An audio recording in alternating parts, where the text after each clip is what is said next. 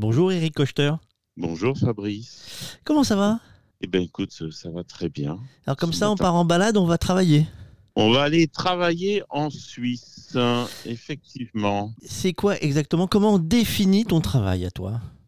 Ben, alors, si j'écoute quelques amis euh, d'une radio bien connue, je serai, je serai le couteau suisse, ça tombe bien parce que je vais en Suisse. Euh, des télécoms et un peu d'audiovisuel aussi quand même, de plus en plus avec le Covid, on va dire. Euh, et puis sinon, bah, plutôt euh, spécialiste des télécoms euh, événementiels. On peut préciser ce que c'est que de la télécom événementielle?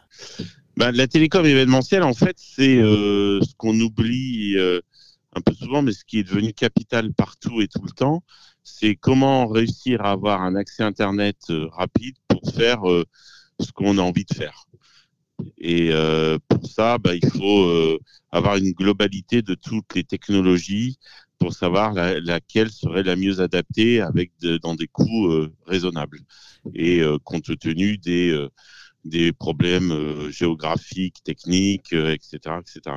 Tu es en train de dire qu'il n'y a pas Internet partout, en fait. Ben, ou alors il n'y a pas Internet partout, ou alors il y a Internet mais c'est pas assez stable ou c'est pas assez fiable. On va parler surtout, ça, ça va être dans, dans des problématiques de visioconférence ou de streaming. Euh, ou alors on va être dans des, effectivement dans des régions ou dans des zones blanches. On parle de zones blanches quand on est en France, mais dans d'autres pays où ça peut être euh, très problématique. Et aujourd'hui, il y a énormément d'événements qui ont besoin d'Internet. Tout, en fait, en gros, tout est basé sur Internet aujourd'hui. Euh, que ça soit sur un rallye raid avec euh, la sécurité des concurrents, par exemple, bah, tout passe par Internet aujourd'hui. Et donc, ne pas avoir Internet au milieu du désert, ça peut poser des vraies, vraies problématiques. Euh, en termes de sécurité notamment. Au milieu du désert, est-ce que c'est plus compliqué qu'en plein milieu de la campagne française? C'est pas tellement plus compliqué, c'est plus cher. Ça, à, tous les coups, c'est plus cher. Quand on est en zone blanche en France, eh ben, aujourd'hui, on a des, on a des liaisons satellites, on a plusieurs fournisseurs qui nous proposent des choses qui, peut, qui sont de plus en plus intéressantes et de moins en moins chères et de plus en plus faciles à installer. Euh, quand je dis ça, je pense, euh, tu connais certainement notre ami Elon Musk avec ses solutions Starlink. Euh, au milieu de l'Afrique, pour le moment, euh, c'est beaucoup plus compliqué. Donc, il y a des solutions avec des liaisons satellites, mais c'est extrêmement cher. Donc, il faut vraiment que ça soit euh, une utilité capitale pour un événement, parce que sinon, c'est une fortune. Mais techniquement, c'est pas tellement plus compliqué, quoi. Sans dévoiler tes secrets de fonctionnement, comment tu travailles? C'est-à-dire qu'on te dit, voilà, bonjour, je me présente Fabrice et j'ai un événement là en plein milieu de, de ma cambrousse et je veux faire un direct donc sur Internet. Comment toi tu vas te mettre en place? Ben, en fait, ce que j'essaie de faire surtout, c'est euh, de trouver une solution technique qui fait que le client euh, n'ait pas grand-chose à gérer, que ça soit facile pour lui, que ça soit compréhensible. Donc, à partir du moment où il me dit, je veux faire un... Alors, déjà, déjà aujourd'hui, les gens mélangent tout. Donc, déjà, je veux bien m'assurer qu'on parle d'un streaming et qu'on ne parle pas de visio que la visioconférence, c'est quelque chose, le streaming, c'est complètement différent. Euh, un streaming, c'est tu envoies une image sur un serveur de type euh, YouTube, Facebook, Vimeo ou des serveurs privés. Donc, tu, tu, ça va que dans un sens. C'est-à-dire tu envoies, tu encodes ton image, tu l'envoies par Internet sur des serveurs. Quand tu fais de la visio, là, il faut que tu te connectes sur une plateforme qu'on connaît tous, hein, Teams, Zoom, euh, etc. Et là, par contre, ça va dans les deux sens. Donc, ça veut dire que tu envoies ton image, mais tu dois aussi recevoir ton image. Et bien sûr, le son. Et, euh, et en termes de latence, on n'est plus pareil du tout. Parce que sur une latence, euh, sur une visio, tu n'as presque pas de latence. Un streaming, le fait que ça parte, l'image soit encodée, envoyée sur des serveurs et tout, là, ça peut prendre beaucoup plus de temps. Donc, euh, euh, donc c'est pas du tout les mêmes technologies. Aujourd'hui, euh, si je veux faire un streaming un streaming hein, au milieu euh, d'une campagne. Par exemple, je vais pouvoir louer des appareils qui sont des encodeurs qui incluent des puces 4G, par exemple. Si on me dit au dernier moment, bah non, en fait, je me suis trompé, c'est pas un streaming, c'est une visio, bah ouais, mais là, je vous ai fourni un encodeur, donc l'encodeur vous donne pas Internet. Et là, ce qu'il faut que je vous fasse, c'est que je vous donne Internet pour la visio. Et donc, c'est plus pareil du tout, parce que c'est un ordinateur que vous avez besoin de connecter. C'est pas vos caméras. Donc, il faut vraiment déjà que je radiographie bien ça, parce que aujourd'hui, les gens euh, parlent de streaming, et en fait, c'est de la visio. Euh, première chose. Et puis, deuxième chose, ben, de savoir sur le lieu où ils vont, qu'est-ce qu'il y a comme, euh, comme techno? Est-ce qu'il y a de la 3G Est-ce qu'il y a de la 4G Bon, la 5G, pour le moment, on oublie, hein, parce que ça, c'est pas encore vraiment fonctionnel. Euh, Est-ce qu'ils ont euh, une fibre qui fonctionne bien? Est-ce qu'ils ont... Euh, voilà. Et puis, si vraiment on me dit, bah, il n'y a rien, de rien, de rien, euh, bah, là, ça sera du satellite, quoi. C'est long à mettre en œuvre, tout ça ben, euh, alors quand c'est des agrégateurs, ce qu'on appelle des agrégateurs 4G, euh, c'est-à-dire c'est des routeurs ou des encodeurs comme AviWest, LiveView, etc. Et, et, en, et en agrégateur 4G, moi je vais prendre du PipLink. C'est facile à mettre en œuvre, il suffit juste de le brancher. Et comme ça se connecte après sur des serveurs, quand on parle d'agrégation, c'est forcément que derrière il y a un serveur. Si quelqu'un vous vend un de l'agrégateur et qu'il n'y a pas de serveur, c'est-à-dire que c'est pas de l'agrégation il faut forcément un, serveur de l'autre côté qui reconstitue les paquets. Donc moi, à partir du moment où, l'appareil est branché, ben, je la vois arriver sur mon serveur et puis je peux tout faire à distance. Donc c'est ce qui est ce qui, ce est ce qui aime beaucoup mes clients parce que du coup ils s'occupent plus du tout de la partie live. Ils branchent l'appareil et après c'est moi qui fais mes tests, est un machin, et puis ils me disent bah c'est bon, on peut être en direct, j'envoie en direct, etc. Donc ça c'est facile. Après euh, en satellite, alors en satellite, euh, pour moi, le, celui qui a réinventé euh, complètement le satellite, je suis désolé de vous le dire, mais c'est Elon Musk. Ça, il n'y a, y a pas photo. Et on peut dire pourquoi? Ben parce que euh, déjà, euh, en termes de coût, hein, vous avez une parabole automatique à 500 euros.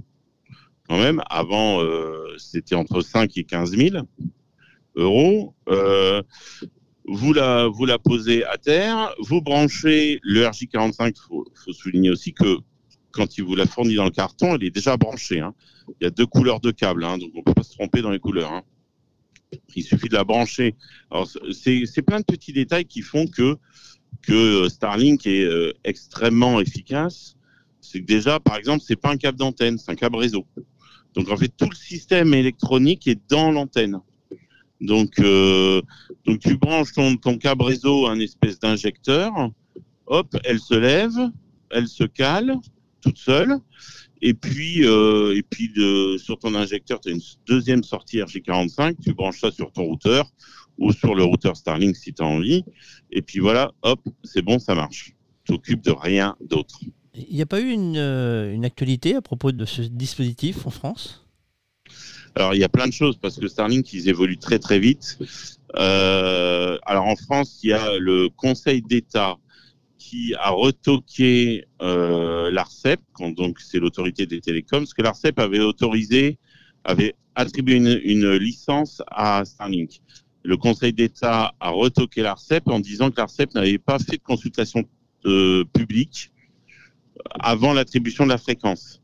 Donc du coup, euh, le Conseil d'État demande à l'ARCEP de refaire le process et notamment de remettre en place, de mettre en place des consultations publiques qui aujourd'hui sont faites par Internet. Hein, donc euh, les gens écrivent à l'ARCEP ou envoient un mail en disant euh, ce qu'ils qu aiment bien en Starlink ou ce qu'ils aiment pas en Starlink.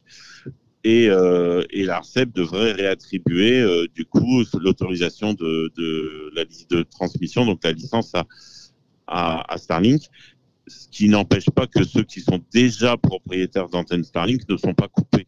D'accord. Ça a bien été précisé. Euh, par contre, si tu vas sur le site de Starlink aujourd'hui, tu peux plus commander d'antennes euh, en France.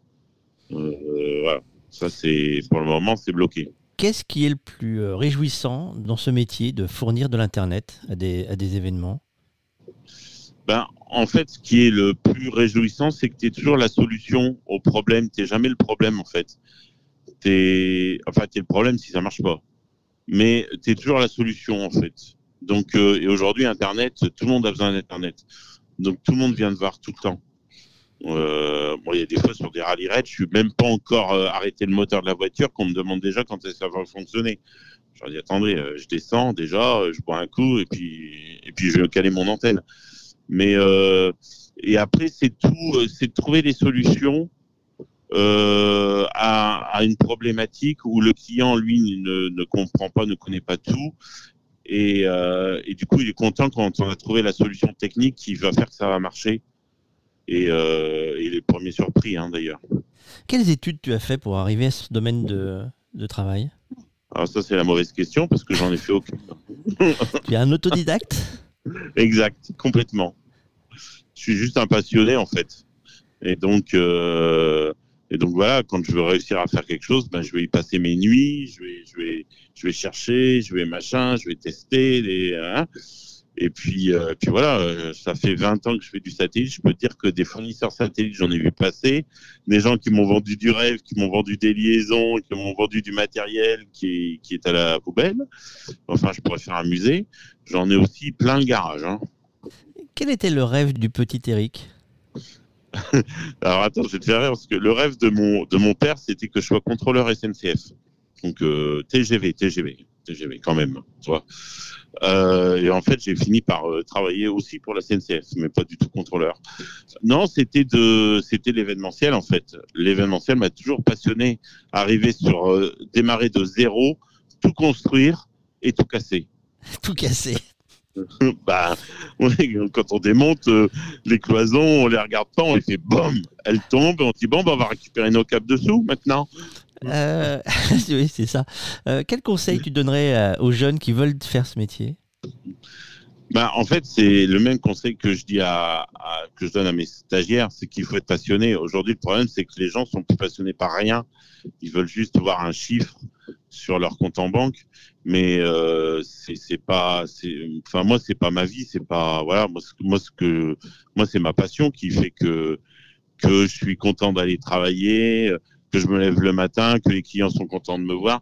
Tu le sais bien, y a, on, a- on, on se retrouve souvent sur des événements ensemble.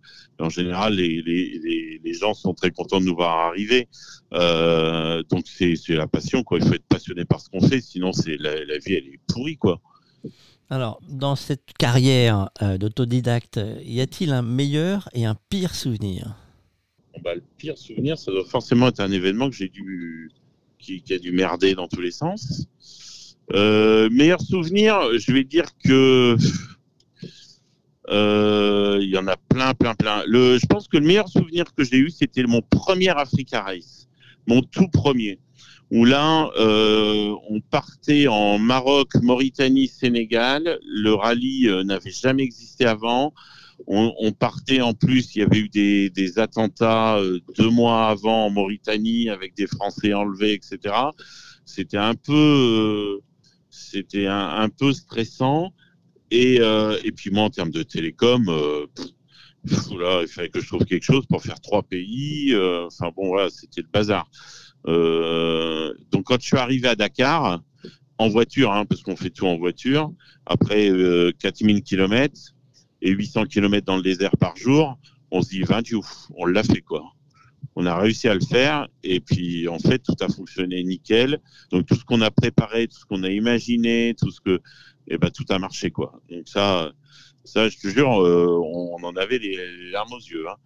Euh, le truc, euh, mon pire souvenir, bon c'était quoi mon pire souvenir? J'en ai pas vraiment. Hein. Si j'en ai, j'ai- j'ai- j'avais une idée il y a trois secondes et je l'ai perdue.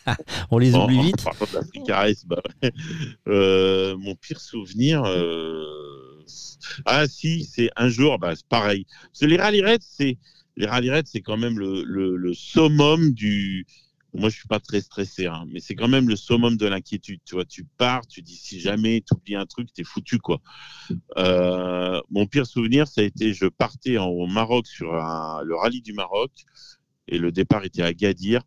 Et sur la route, mon opérateur satellite me dit bah tu peux faire demi-tour, euh, ça marchera jamais notre truc. Je dis ben ah bon? Bah non, je me suis planté dans les calculs. euh, C'est pas une antenne de 1m20 qu'il te faut, c'est une antenne de 1m80. Bah, je dis t'as as 4 heures pour me trouver une antenne d'un mètre 80 quoi. Sauf que quand je l'ai vu arriver, alors j'ai dû euh, prendre un louer un 38 tonnes pour aller la chercher, machin avec le pylône. Elle faisait 360 kilos. Euh, avec un pylône qui était énorme. On l'a monté, on mettait des heures à la monter. C'était un calvaire. Un calvaire, mais ça a marché. Je me souviens que c'était Cyril Neveu. Il n'en croyait pas euh, ses yeux quand. Ben, moi non plus d'ailleurs. Hein. Quand j'ai dit, bon Dieu, ça marche quand même l'histoire. Je n'ai pas planté le rallye. Eric Cochter a-t-il une patte secrète? Oh euh... Non, enfin, je pense.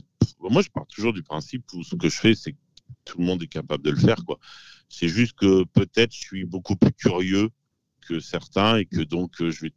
Et puis, je suis très persévérant. Là, pour le coup, je pense que c'est peut-être euh, l'informatique qui fait ça, mais quand je suis sur un problème, je vais vraiment passer, passer mes nerfs dessus hein, pour trouver la solution. Hein. Là, je ne vais pas lâcher le morceau si facilement. Hein.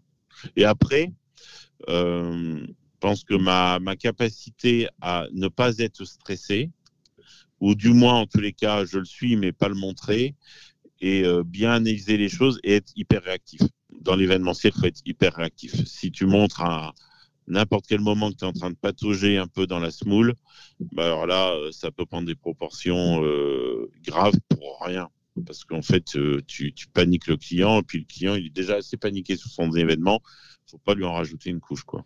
Je suppose que tu voyages toujours avec un sac à dos quelque part près de toi. Euh, si on fouillait, y a-t-il un objet incontournable? Mon laserman. J'ai mon, mon laserman. Il est toujours avec moi, en fait. Il ah, faut que peut-être t'expliques ce que c'est qu'un laserman. Ah, peut-être, ouais. Alors, c'est quoi? C'est un espèce de couteau suisse, quoi sauf que c'est pas suisse et voilà. Je sais même pas ce que c'est, si c'est pas américain ou un truc dans ce là Bon, en tous les cas, on a tous ça. Hein. Je pense que le bon technicien, il a du gaffeur et un laserman. Et pas, pas, de perte de laserman? Oh là là, ah non, je le perds tout le temps. Ah non, en fait, c'est pire que ça. C'est non, je le perds pas, mais euh, je prends un avion et je l'ai à la ceinture. Puis là, boum, voilà, à la douane, on dit ah ben non, eh ben voilà, ça va être encore un don. En plus, ça commence à coûter un peu cher, cette histoire de Laserman. Surtout quand tu le donnes à la douane, quoi. Je pense qu'on est tous comme ça. Hein. Et demain, on voit ça comment Un Paris Webcube? Ben, en fait, il y a plein de gens qui, depuis des années, me disent Ah oui, mais tu vas voir, tu auras plein d'affaires quand tu auras la 3G, quand tu auras la 4G, quand tu auras la 5G. Puis en fait, euh, moi, mon argument, c'est de leur dire bah, Tu vois, euh, pourquoi sur un boîtier pour faire un stream, on est obligé de mettre 8 puces 4G pour que ça fonctionne. C'est qu'il y a déjà une problématique. Donc la 5G demain va pas changer mon métier. Il n'y en aura pas partout, elle sera pas forcément stable, etc. Donc ça va pas changer. Euh, après, il y aura toujours besoin de quelqu'un qui voit la problématique dans sa globalité et qui essaie de trouver des solutions les plus adaptées. Tu vois, hier, par exemple, on m'a appelé pour faire euh, de la visio et, le, client qui est une très grosse institution européenne me dit euh, on voudrait vous louer une Starlink. Bah, je dis bah ouais, mais non. Enfin, vous n'allez pas me louer une Starlink sur l'année euh, pour faire ce que vous voulez faire. Aujourd'hui, c'est trop tôt, ça marchera pas. Euh, vous êtes, votre idée, elle est pas mauvaise, mais elle est trop tôt. Aujourd'hui, tous les satellites sont pas lancés, etc. Donc, faut peut-être travailler sur mixer plusieurs solutions. Donc, faire de la 4G avec éventuellement des Starlink dessus en secours, en, en support, machin. Mais il faut voir le, le truc dans, enfin, trouver la solution dans, avec toutes les technologies euh, qu'on a à notre disposition aujourd'hui. On te souhaite une bonne journée alors Là, c'est direction Davos euh, pour faire des, des captations vidéo, des, des, petites réunions que je dois, que je dois filmer et donner euh, aux, clients de, de l'Eurovision. Bon courage. Merci beaucoup Fabrice. Bonne journée. À très bientôt.